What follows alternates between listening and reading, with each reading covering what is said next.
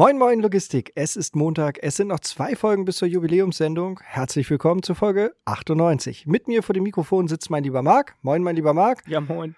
Und gemeinsam treffen wir uns auf ein Franzbrötchen mit Nils Grannemann von IMF Fachinstitut Betriebswirtschaft und Medien. Moin. Moin, Nils. Vielen Dank, dass du dir Zeit für uns nimmst. Ich freue mich riesig, hier zu sein. Wir haben das erste Mal vor einem Jahr darüber gesprochen, dass du mal als Gast hier in den Podcast kommst. Ja. Aber du bist ein vielbeschäftigter Mann.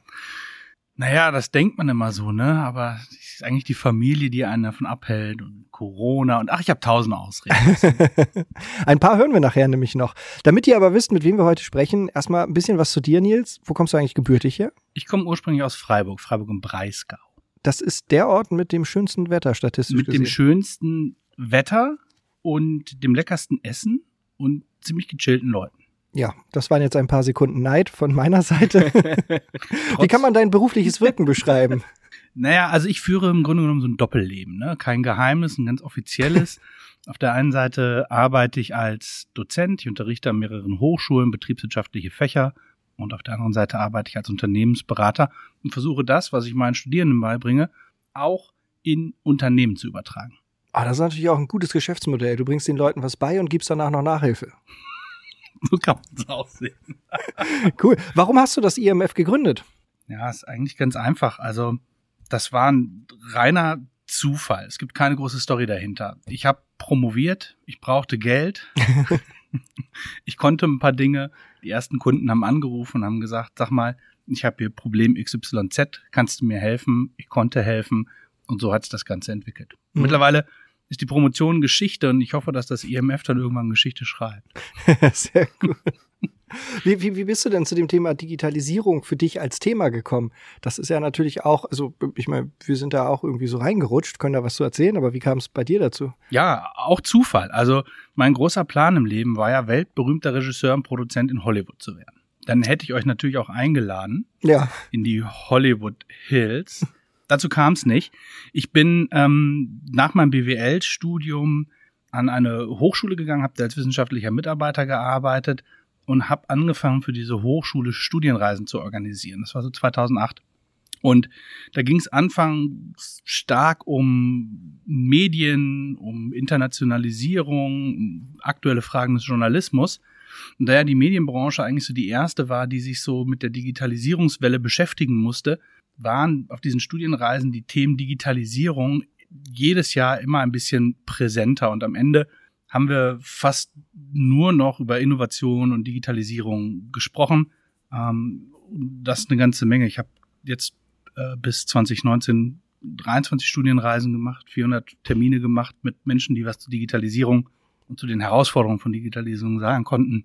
Und es hat mich einfach begeistert. Cool. 400 Termine. Ja.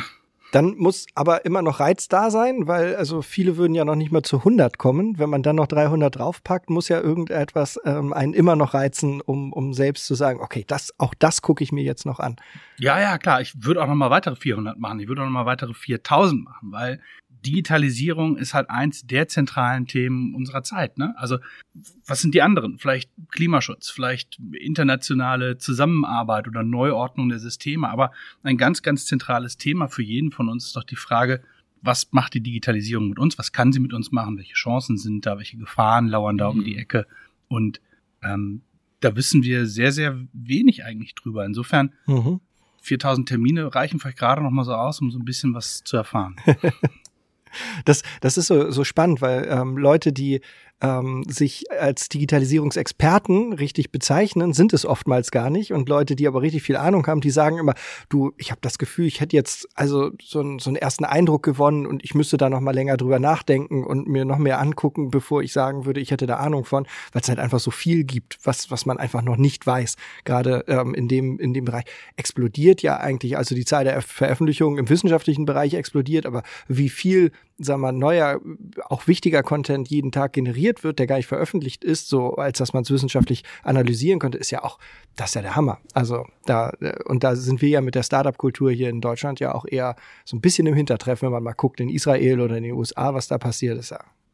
Und wir sind wirklich ganz, ganz am Anfang. Ich war vor vielen Jahren mal in ähm, New York auf einer Studienreise an der weltberühmten CUNY, das ist die City University of New York, naja, die meisten kennen sie nicht, aber da gibt es eine journalistische Fakultät und die bildet in so einem Blitzprogramm Journalisten zu Unternehmern aus. Ein halbes Jahr dauert das.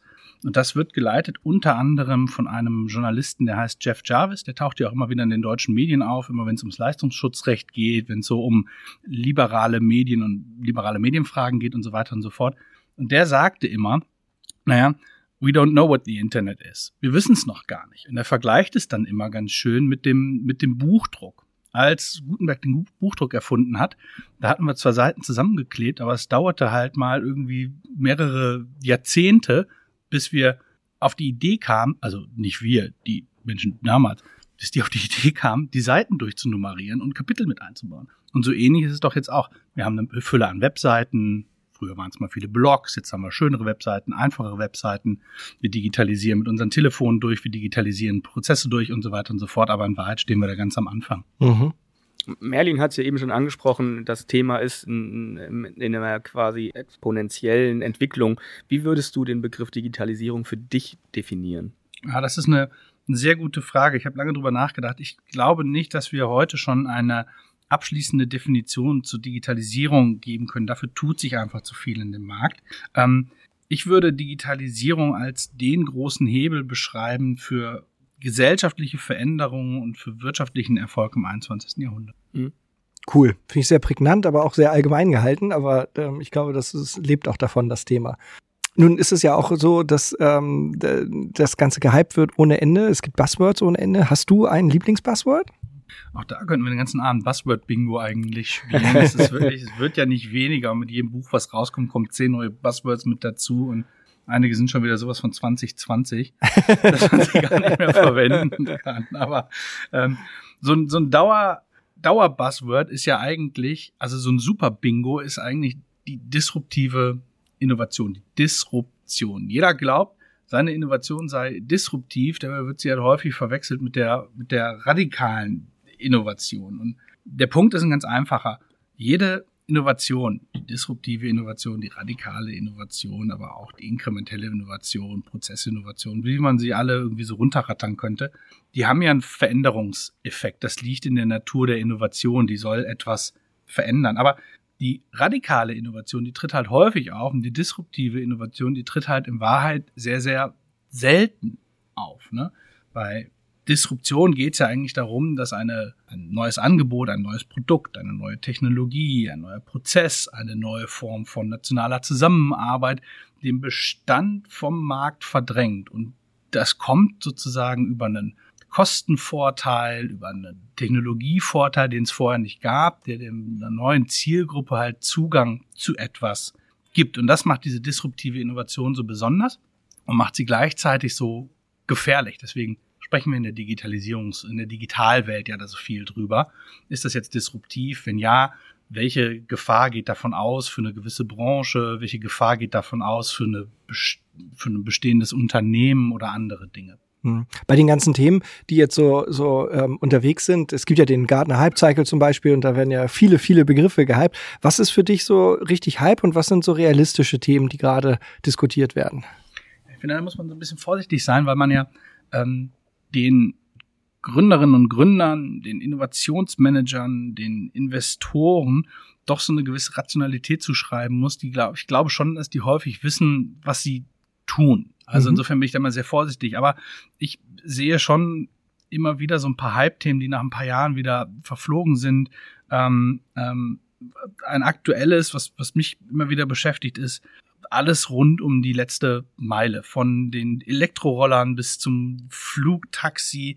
Da frage ich mich, haben diese neuen Produkte, haben diese neuen Technologien wirklich eine Chance darauf, langfristig Renditen abzuschöpfen? Oder bleibt es dabei, dass sie irgendwie einen kleinen, manchmal schwer fassbaren Mehrwert schaffen? Und da, da sorge ich mich schon gerade bei diesem letzten Meilenthema stark drum. Mhm weil es auch einfach uralt ist.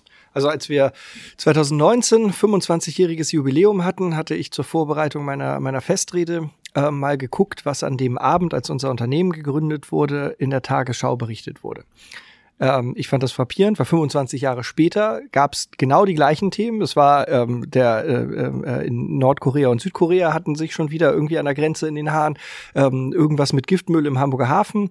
Ähm, und es gab einen neuen Ansatz, man wollte mal über City-Logistik sprechen und mal schauen, wie man dann die Versorgung der Innenstädte besser organisieren kann. 25 Jahre alt das Thema. Also das ist jetzt natürlich sehr logistiklastig, aber ich glaube auch, dass das nicht ohne ist, das, das mal abschließend zu klären, weil ich sag mal, in, in, in, den, in den großen Städten, gerade mit diesen E-Rollern, so, ne, das ist natürlich total cool, aber man muss halt auch aufpassen, ob man dadurch wirklich, also ob, ob das wirklich so diese, die Verkehrswelt verändert weil die, die, die Startups, die danach halt ganz erfolgreich waren, waren ja, also in Paris gab es ein Startup, was äh, sein Geld damit verdient hat, ähm, dass die diese Rolle aus der Sand fischen und das an die Startups verkaufen. So, das war deren Geschäftsmodell, was aber ziemlich gut aufging.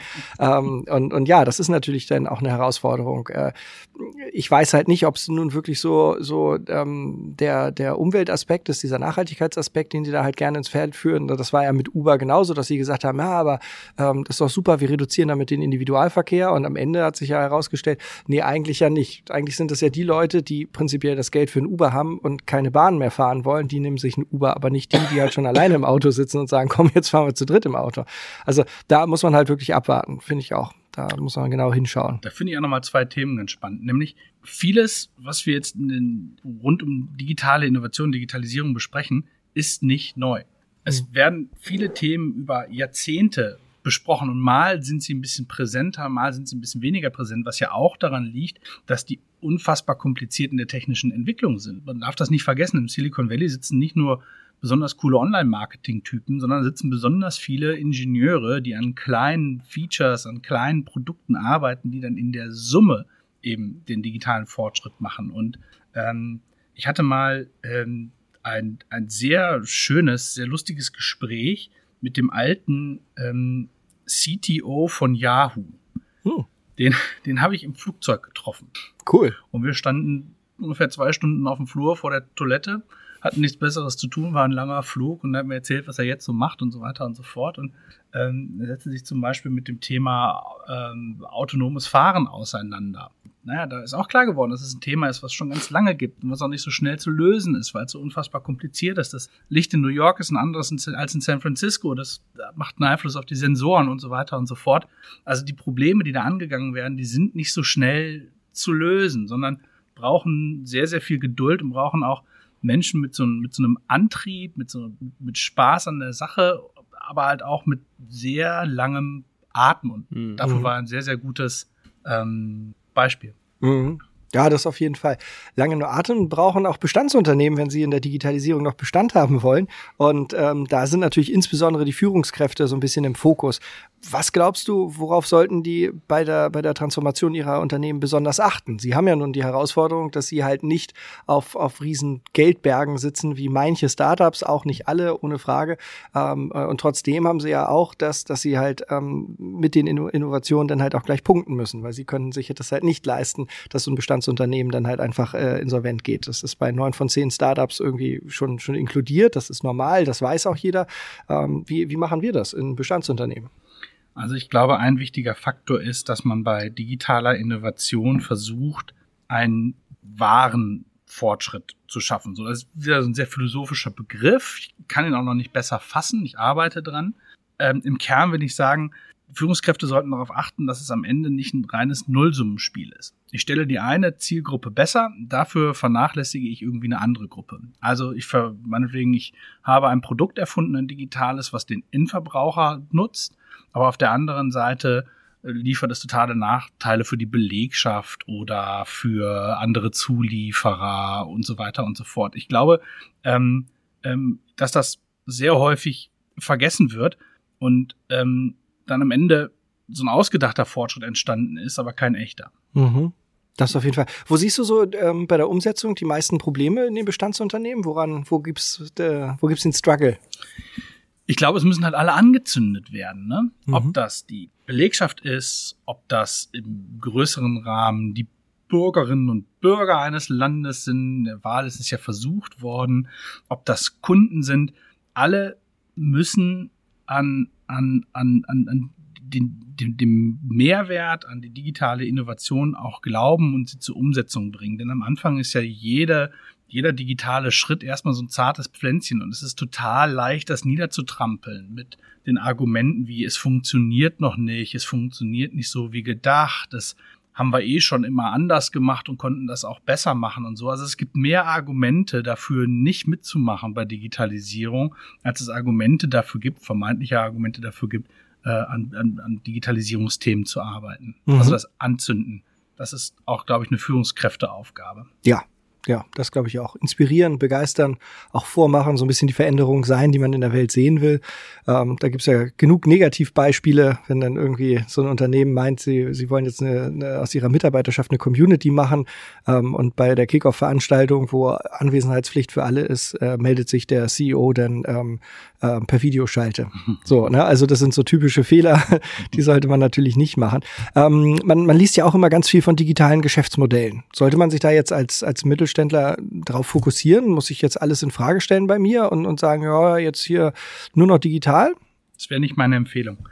Ich würde mich darauf konzentrieren, einen Blick auf die Branchenlogik zu werfen. Wie funktioniert meine Branche? Funktioniert sie noch genauso wie vor ein paar Jahren? Oder gab es Veränderungen? Veränderungen auf der Angebotsseite, weil neue Wettbewerber aufgetreten sind. Veränderungen auf der Nachfrageseite, weil sich die Kunden anders verhalten, weil sie die Produkte anders buchen, weil sie sie anders kaufen, weil sie sie anders nutzen, häufiger, weniger und so weiter und so. Das sollte eigentlich der, der erste Blick sein. Und im Anschluss kommt dann die Frage, wie verändere ich dann mein Geschäftsmodell, dass es weiterhin zur Branchenlogik passt. Ähm, und, und damit stehen ja immer vier Fragen in Verbindung. Jedes Geschäftsmodell lässt sich über vier Fragen beantworten, nämlich was biete ich eigentlich an? Für wen biete ich es eigentlich an? Wie stelle ich dieses Angebot her? Und wie viel bleibt unterm Strich übrig? Also der Blick auf die Erlöse und auf die Kosten. Und eine Veränderung im digitalen Geschäftsmodell heißt ja nicht, dass man radikal alles hinterfragt und kaputt macht, sondern dass man halt mal überlegt, hat sich was bei den Kunden geändert? Muss ich in meinem Angebot irgendwie schauen, dass es einen Wandel gab von Qualität zu Zeit oder von Zeit zu Kosten oder von Kosten zu Qualität. Das sind also die drei großen Werteversprechen, die wir geben können. Muss ich mir bei meinen Aktivitäten und den dazugehörigen Ressourcen irgendwie Gedanken machen, was ich jetzt brauche, was sich verändert? Oder kann ich mir vielleicht auch kostenseitig Gedanken machen? Investitionen in Innovationen sind halt hohe Kapitalkosten, die ich am Anfang irgendwie habe. Vielleicht kann ich das ein bisschen mildern, indem ich es operativ ähm, sozusagen leisten kann habe ich noch die richtigen Erlöse, die richtigen Erlösquellen, die ich da anzapfe. Ähm, ganz, ganz fein und ganz kleinteilig würde ich am Anfang erstmal gucken, bevor ich den großen Schritt mache und sage, ach, das, was ich vorher gemacht habe, das ist doch alles Murks. Mhm. Äh, es geht ja auch dann immer um so eine Produktgestaltung. Das ist ja auch etwas, wo wir schon an, an verschiedenen Themen schon wir zweimal miteinander gesprochen haben. Ähm, und das ist auch etwas, wo sich ganz viele Leute schwer tun, wenn man über digitale Produkte spricht, dass sie dann halt sagen, ja, also ja, gerade jetzt, sagen wir mal, bei uns im Logistikbereich, wir sind Dienstleister, wir sind ähm, ähm, Organisatoren wie kann ich mich denn so einer Produktgestaltung vielleicht systematisch nähern? Gibt es da irgendwie ein Framework, irgendwas, woran man sich mal orientieren kann? Weil, ich sag mal, jemand, der nicht so einen Hintergrund hat, für den ist es ganz schwierig, sich das überhaupt vorzustellen, dass Dienstleistung ja auch ein Produkt sein kann. Oder ja, ist? klar. ähm, also, wenn man in die Startup-Welt blickt und wenn man in die Tech-Welt blickt, dann ist Kundenzentrierung das große Stichwort. Radikale Ausrichtung auf das, was die Kunden wünschen. Und wenn ich mir so anschaue, wie digitale Produkte entwickelt werden, dann sehe ich halt immer, dass die mit Blick auf den Kunden entwickelt werden und nicht mit Blick auf meinetwegen die bestehenden Kompetenzen oder die bestehenden Ressourcen des Unternehmens. Okay, hast du da irgendwie Erfahrungen, irgendwie mal Beispiele, dass man sich das mal so vorstellen kann? Ja, ich kann es mal ein bisschen hm, versuchen zu erklären. Ähm, die meisten Unternehmen behaupten von sich ja, sie kennen ihre Kunden. Mhm. Die haben sie auch fein säuberlich segmentiert und angeschaut, nach Alter, nach Region, etc. Wenn aber die Unternehmen ihre Kunden so gut kennen, warum scheitern dann eigentlich fast alle neuen Innovationen, je nach Lesart bis zu 90 Prozent? Mhm. Angeblich mache ich doch die Produkte für meine Kunden und ich kenne noch meine Kunden so. Und das lässt sich schwer erklären, aber es gibt eine gute Theorie oder einen guten zentralen Gedanken darum, ähm, die sogenannte Jobs to be done Theorie. Die stammt so aus dem Umfeld der Harvard Business School, Clay Christensen, großer Professor für Innovation und ähm, ähm, Wirtschaft, der vor einiger Zeit gestorben ist, der hat das ganz gut aufgeschrieben. Und er sagt, und jetzt kommt der zentrale Satz, Menschen kaufen Produkte, weil sie ihnen dabei helfen, eine Aufgabe zu erledigen.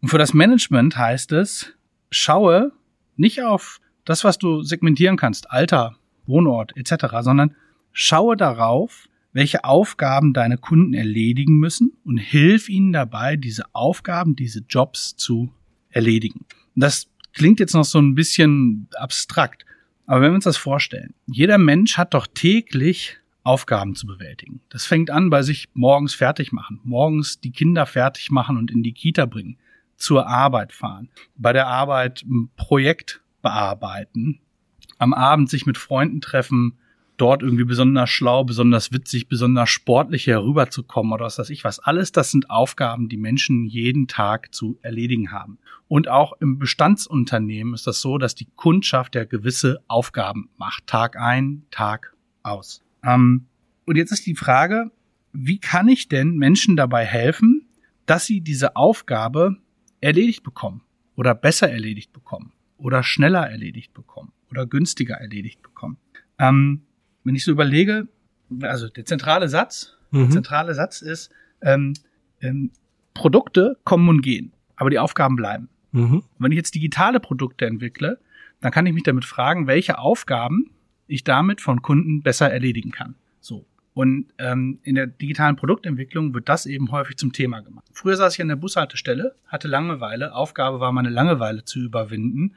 Wer hat mir früher geholfen? Der Walkman. Mhm. Wer konnte mir ein bisschen besser helfen? Der Discman. Wer konnte mir ein bisschen besser helfen? Der MP3-Player. Wer konnte mir ein bisschen besser helfen? Das Handy mit mhm. integriertem MP3-Player. Wer konnte mir ein bisschen besser helfen? Die Spotify-Playlist auf meinem Handy. Die Aufgabe ist immer gleich gewesen, das Produkt hat sich gewandelt. Mhm. Und mit diesem systematischen Framework kommt man, glaube ich, an ganz spannende Aspekte eines Produktes oder auch des Produktumfeldes heran. Mhm da, als du mir das so gerade erzählt hast, ähm, sind mir so zwei Dinge eingefallen. Das eine ist halt so irgendwie so eine Verkäuferweisheit, ähm, der Kunde möchte keinen Bohrer kaufen, sondern ein 8 Millimeter Loch haben. So, ne? Das ist so das eine. Ähm, und das andere ähm, gab man eine coole, ähm, so eine coole Übung, die haben wir, glaube ich, irgendwann mal an der Uni gemacht. Ähm, da da ging es dann halt auch drum, ähm, äh, Ideen zu sammeln, wie man mehr äh, Milchshakes verkaufen könnte. Ne? Also es war halt so ein, so ein hypothetisches ähm, äh, Geschäft und ähm, dann konnte man da halt so ein bisschen drüber nachdenken und dann gab es dann halt Brainstorming-Runden und so weiter. Ähm, am Ende war aber so das, das, das Learning dabei, also da war eine ganze Menge mehr, aber ähm, am Ende war das dann halt so, dass ähm, die, die Studenten eigentlich dazu gebracht werden sollten, ähm, ähm, zu fragen, warum die Leute Milchshakes kaufen. Weil es wurde dann halt, ja, wir könnten irgendwie unterschiedliche Geschmacksrichtungen, genau, gibt es eigentlich schon herbe Milchshakes, so, also solche Gedanken, was ja auch total richtig ist, ne, im, im ersten Step. Aber am Ende war dann halt die Frage, mh, hm, okay, könnte uns mal jemand beantworten, wann trinken die die und warum? Und dann kam halt raus, ne, die meisten Milchshakes, so in den USA zum Beispiel, ähm, werden morgens verkauft. Und zwar, weil die Leute ähm, irgendwie was essen wollen, was sie glücklich macht, weil sie stehen im Stau und sie sind morgens schon leicht angestresst auf dem Weg zur Arbeit. Viele sind eh nicht so richtig zufrieden mit ihrem Job. Und das ist halt so ein bisschen wie, wie das kleine Trostpflaster morgens. Und ähm, also ne, es erfüllt halt quasi die Aufgabe, ich muss was essen, weil ich habe Hunger, ich will mir irgendwie was Gutes tun. Und vor allen Dingen ganz wesentlich, es muss irgendetwas sein, was ich im Auto beim Fahren halt einfach verzehren kann. Und das ist halt einfach der Milchshake. Das ist halt das eigentliche gewesen. Und ähm, das war halt so das Learning, dass man eher fragen sollte, okay, was wofür nutzen sie das halt, ne? Und nicht irgendwie, ja, die brauchen noch mal acht Geschmacksrichtungen mehr. Ne?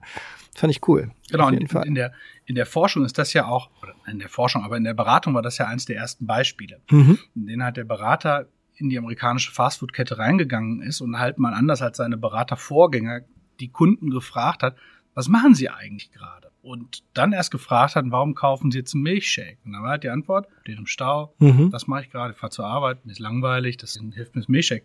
Und dann ist auch klar, die Konkurrenz von den Milchshakes heißt ja nicht dann, äh, Vanillemilchshake oder Erdbeermilchshake oder ähnliches, sondern sie heißt halt irgendwie ähm, Apfel oder sie heißt äh, Snickers oder sie heißt Croissant, aber das Milchshake kann es irgendwie so ein bisschen besser lösen. Und damit mhm. ist eben auch nicht der Konkurrent McDonald's, Kentucky Fried Chicken, Burger King, sondern irgendwie alles, was ich im Auto mit einer Hand essen kann. Ja. Wenn ich mich recht entsinne, ist ja ein Quickfix immer gewesen, dann für diese Milchshake-Problematik um den Absatz von Milchshakes zu erhöhen, einen größeren Durchmesser im Strohhalm zu nehmen. Weil dann trinkt man schneller aus, muss ich ein größeres Milchshake kaufen. Und der Long-Term-Fix ist halt eben eine Produktpalette, die man in einer Hand im Auto essen kann morgens. Mhm. Das gibt's ja heute zuhauf. Ja, ja, ja. Aber fand ich total cool, wenn man ja. da halt echt beschäftigt war, sich da irgendwie Dinge auszudenken. Und am Ende wurde einem halt klar, dass das alles Quatsch war, weil es überhaupt nicht zielführend war. Auf jeden Fall. Und es gibt viele, viele Jobs, ne? Also äh, es gibt eine ganze Liste an generischen Jobs, die sind immer so festgestellt worden, ähm, von Sicherheit erlangen, ein gutes Gefühl haben, über ähm, die Zeit im Griff haben, bis hin zu glücklich sein und was weiß ich was. Aber es ist echt nicht so einfach, diese Jobs zu identifizieren und dann die richtige Schlussfolgerung daraus zu ziehen, was denn jetzt das richtige Produkt für diese Jobs eigentlich. Das funktioniert und das ist ja auch ein wichtiger Schritt in der ähm, digitalen Produktentwicklung. Das funktioniert nur in Abstimmung mit dem Kunden, bis ich eben so ein ähm, Problem-Solution-Fit hergestellt habe.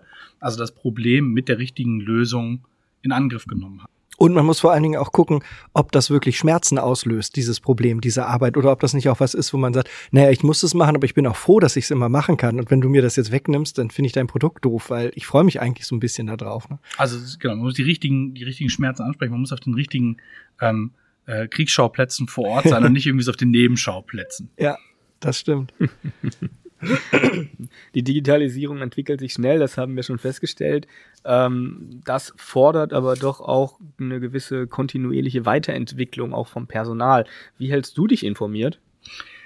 Ähm, ich lese täglich ein wenig. Ich schaue mich täglich um. Also wenn ich durch die Stadt laufe, wenn ich in der U-Bahn sitze, wenn ich im Auto sitze, schaue ich mir Menschen an. Bisschen spooky, ich versuche es unauffällig zu machen. Ähm, ich schaue aber auch im, im, im Netz nach neuen Produkten, nach neuen Gadgets, nach neuen Buzzwords, die auftauchen.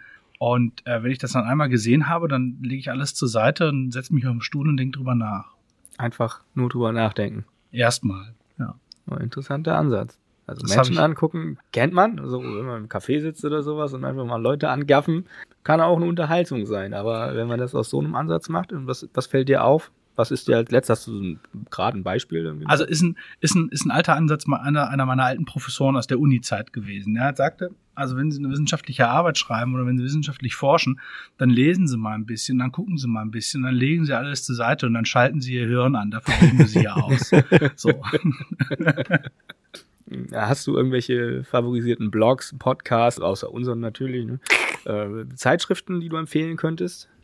Also ich, ähm, ich konsumiere tatsächlich noch viele traditionelle Medien, überregionale Tageszeitungen, aber auch regionale Tageszeitungen, aber halt digital, ne? Ich hab's nicht Papier vor mir. Ähm, für mich ist ein ganz wichtiger Bericht der, äh, der, der, der Reuters Digital News Report, den ich mir jetzt anschaue, wie werden digitale Medien in unterschiedlichen Ländern konsumiert. Ich ähm, versuche ein bisschen die internationale Presse zu verfolgen, vor allem wenn ich Studienreisen vorbereite oder Vorlesungen oder wenn ich eben auf neue Ideen ähm, kommen möchte. Ich habe mir das Ganze mittlerweile so über Facebook zusammengebaut, dass ich von meinen Freunden auf Facebook eigentlich gar nichts mehr mitbekomme, dafür irgendwie einen Blog, eine Nachricht nach der anderen und das macht es mir ein bisschen einfacher im, im, im Konsum. Und ähm, ähm, lange Zeit war ich ein großer Fan des ähm, New York Times Newsletter rund um digitale Innovation. Ist, glaube ich, eingestellt worden oder umgebaut worden. Ähm, und dann ist für mich natürlich eine ganz wichtige Quelle der gesamte Pool an Fallstudien von Harvard, die für Dozenten zugänglich sind. Und das ist wirklich ein großer Schatz und ich kann nur jedem raten, schaut euch da um, da findet ihr viele tolle Sachen. Das ist auf jeden Fall eine ziemlich interessante Sparte, wo man sich mal umschauen kann. Ähm, was empfiehlst du so für Maßnahmen für, zu persönlichen digitalen Weiterentwicklungen? Ausprobieren, aber mit einer gewissen Skepsis. Also das beginnt ja bei den Gadgets, die ich mir bei Mediamarkt oder Saturn besorgen kann, von Brillen über neue Handys und was weiß ich was. Und das muss man in die Hand nehmen, damit muss man spielen, das muss man ausprobieren. Und da gibt's natürlich die Tech-Enthusiasten, die haben immer das neueste Modell und das ist auch völlig in Ordnung so, aber so für den für den beruflichen Zusammenhang ist halt die Frage, welche Qualität brauche ich, welches Level brauche ich, brauche ich das wirklich oder geht es irgendwie noch anders? Ja, da erkenne ich mich auch wieder.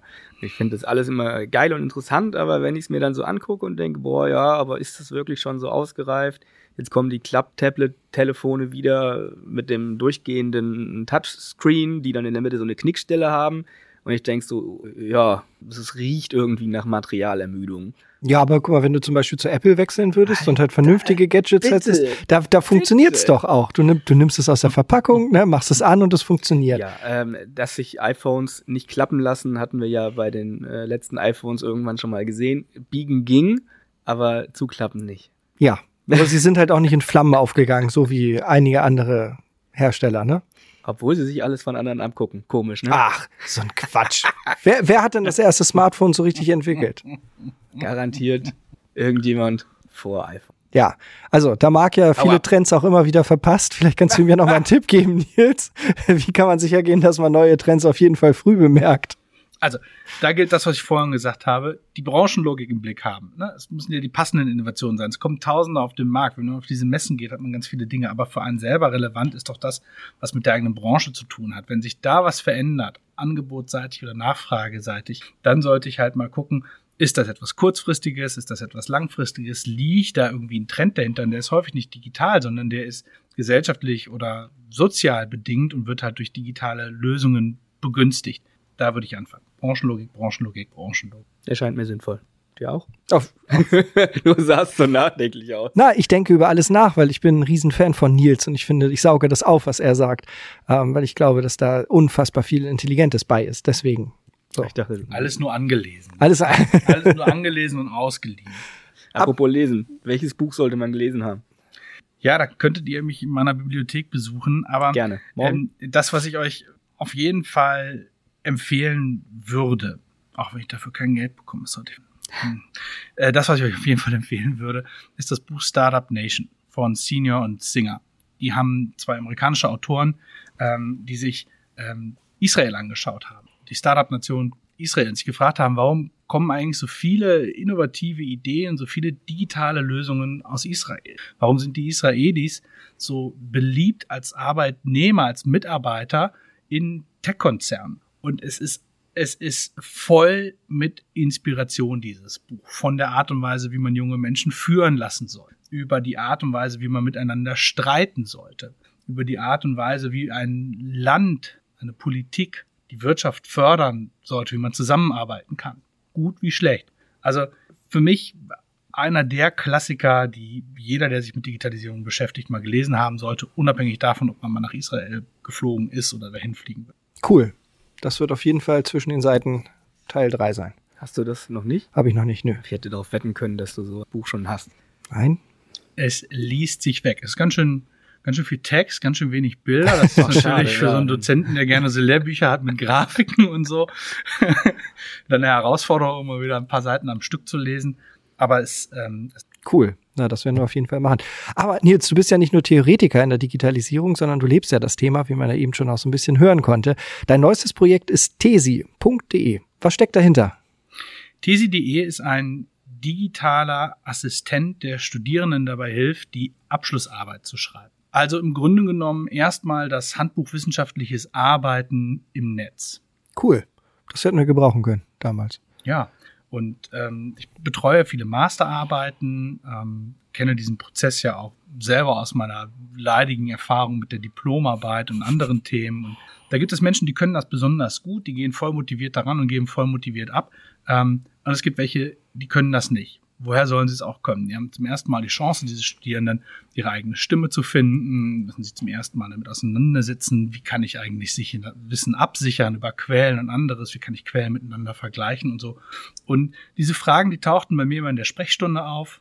Ähm, ich fand die Bücher, die es dazu gibt, gut, aber nicht ausreichend so haben wir gesagt, wir wollen ein Produkt entwickeln für eine digital affine Zielgruppe und das sind die jungen Studierenden halt heutzutage alle. Und wir fangen auch erstmal an mit einer Reihe an Videos, an Texten, an Beispielen, die wir kommentieren können, die wir zur Verfügung stellen und haben dann aber noch ganz viel anderes vor, von einem kleinen Projekttool für Studierende bis hin zu ähm, einem Bereich, in dem wir denen dabei helfen wollen, den Berufseinstieg leichter zu machen. Cool. Wie kam es zu der Idee? Also ich meine, als Dozent die merkt man's? Tatsächlich, die ist tatsächlich während meiner Arbeit äh, als, als Dozent entstanden, weil ich viele Masterarbeiten betreue und Bachelorarbeiten betreue und verstanden habe, dass es hier tatsächlich ein Problem gibt. Das ist ein hoher Aufwand jedes Mal für einen Dozenten oder für einen Betreuer, so eine Arbeit zu begleiten. und es ist eine unfassbare Belastung teilweise für die Studierenden. Und ich finde es halt sinnlos, ähm, eine Studienarbeit zu verfassen über drei bis neun Monate. In Diplomarbeitszeiten waren es ja teilweise sogar zwölf Monate, bei denen die das richtig ernsthaft gemacht haben. Und am Ende kommt irgendwie was Schlechtes bei raus, weil man so ein paar Handwerkskniffe nicht kannte oder weil man sich nicht richtig motivieren lassen konnte und so. Und dieses Problem versuche ich zu. Cool. Ähm, also, welche Features erwarten jetzt die Nutzer genau? Also, ähm, muss ich überhaupt noch schreiben? Ja, ja, schreiben musst du nur selber, denken musst du auch noch selber. Ähm, wir fangen wie jedes Startup ganz klein an. Wir haben natürlich eine große Vision, wie das Tool am Ende mal aussehen wollen, soll verstehen aber, dass dass uns das die Nutzerinnen und Nutzer sagen sollen, was denn gebraucht wird und was nicht gebraucht wird. Und das erste, ähm, was jetzt äh, in so einer ersten Testversion zur Verfügung steht, ist so eine Art Fortschrittsplaner. Mhm. Der sagt mir, ich habe ähm, sechs Phasen der Masterarbeit oder Bachelorarbeit und jede ist unterschiedlich lang und dann begleiten wir so ein bisschen den Fortschritt, geben so Checklisten mit und dann folgen im nächsten Schritt ähm, wahrscheinlich erste Erklärvideos oder Beispiele oder ähnliches. Und, ähm, wir sprechen viel mit den Studierenden darüber, was sie brauchen, sollen uns da Feedback geben, wir laden jeden dazu ein, uns Feedback zu geben zu dem Thema. Und ähm, mir ist klar, neun von zehn scheitern. Ja. Ich lange genug Dozent in diesem Bereich. ähm, aber äh, das einmal auszuprobieren und, und, und praktisch zu erfahren, was bedeutet es eigentlich, seine Arbeitszeit darauf zu verwenden, ein digitales Produkt zu bauen, äh, mit den Kunden zu sprechen, mit dieser Startup-Atmosphäre, mit dem, mit dem Vibe, den man da spürt im, im, im, im Team, der da ist, das ist, das ist für mich was Neues und was ganz, ganz Spannendes. Cool da freue ich mich schon drauf, das dann mal so richtig zu sehen. Weil wir sind ja auch noch nah an der Uni und da werden wir das bestimmt auch noch mal mitbekommen. Und guck mal, sowas wäre gut gewesen, dann hätten wir unsere Abschlussarbeiten selbst schreiben können. Ne? Nein, um Gottes Willen. Haben wir natürlich gemacht. Wobei ich sagen muss, also meine Diplomarbeit sechs Monate, du musstest das anmelden mit dem Thema, dann nach sechs Monaten musstest du abgeben. Ich habe anderthalb Monate original so gut wie gar nichts getan weil mir irgendwie nicht so richtig einfiel, wie ich anfangen sollte. Dann habe ich gedacht, oh, das sind ja jetzt auch nur noch viereinhalb Monate, so langsam musst du mal. Dann gab es eine Phase vom, also höllischen Stresses, bis man dann so wusste, okay, ich kriege das auf jeden Fall hin. Dann ging das wieder so ein bisschen runter. Dann kam der Stress aber nochmal, als man wirklich gedacht, oh, oh, oh, nicht mit der Arbeitszeit. Und dann irgendwie, also ähm, am, am, am Abend vor Abgabetermin abends alles ausgedruckt, dann zum Binden gebracht und dann am nächsten Morgen abgegeben. Aber also da hätte auch nichts zwischen passieren dürfen. Ja, also. darf nichts passieren. man kann das ja häufig an der Gesichtsfarbe der Studierenden ablesen. Ja. Gebräunt und gut gelaunt gehen sie da rein und in der Hälfte der Zeit werden sie immer weißer und bleicher im Gesicht und dann am Ende haben sie einen hochroten Kopf und dann sind sie glücklich. das sollen sie auch sein. Ähm, den Erfolg, den sie dann da bekommen haben, mal jenseits der Note auch genießen können. Ja, mein, mein Chemielehrer hat früher immer gesagt, was beschweren Sie sich denn, dass da so viel zu tun ist? Leistung ist ja Arbeit pro Zeit. So. okay. Okay. Moment. Das ist ein gutes Passwort im Internet. ich konnte auch besser unter Druck, aber ich hatte dann vier Wochen länger durch Corona. Äh, ja, hat nicht geschadet. Ob es genützt hat, weiß ich auch nicht. Aber am Ende alles gut gelaufen. Apropos Corona, äh, es haben viele darunter gelitten, manche mehr, manche weniger. Dadurch haben wir uns aber entschieden, auch mal irgendwie was Gutes zu tun und einen gemeinnützigen Verein eine kleine Spende zukommen zu lassen im Namen unserer Gäste. Und wenn du jetzt eine Idee hast und sagst, hey, da könntet ihr irgendwie mal einen Huni locker machen und den zukommen lassen, dann äh, hau mal was raus und wir bringen es auf den Weg. Ja, also ein Verein, der eine tolle Arbeit leistet, ist der Leo e.V. Das ist der, ein Leseverein, der Kindern und Jugendlichen dabei hilft, mehr zu lesen und besser zu lesen. Und ich glaube, die würden sich sehr über eure Spende freuen. Cool. Das klingt richtig gut. Ja. Ja, was machen wir gerne. Dann äh, wahnsinnig vielen Dank für deine Zeit. Es war eine richtig gute Folge. Es war sehr, sehr spannend und aufschlussreich. Äh, Merlin, gute Besserung. Selber. Nächste Woche gibt es dann eine Folge Moin Moin Logistik on Tour. Nele und Merlin sind nämlich in Berlin zum Logistik Summit und berichten uns dann danach hier am Montag davon. Bis dahin bleibt entspannt, kommt gut durch die Woche und tschüss. Tschüss. Tschüss.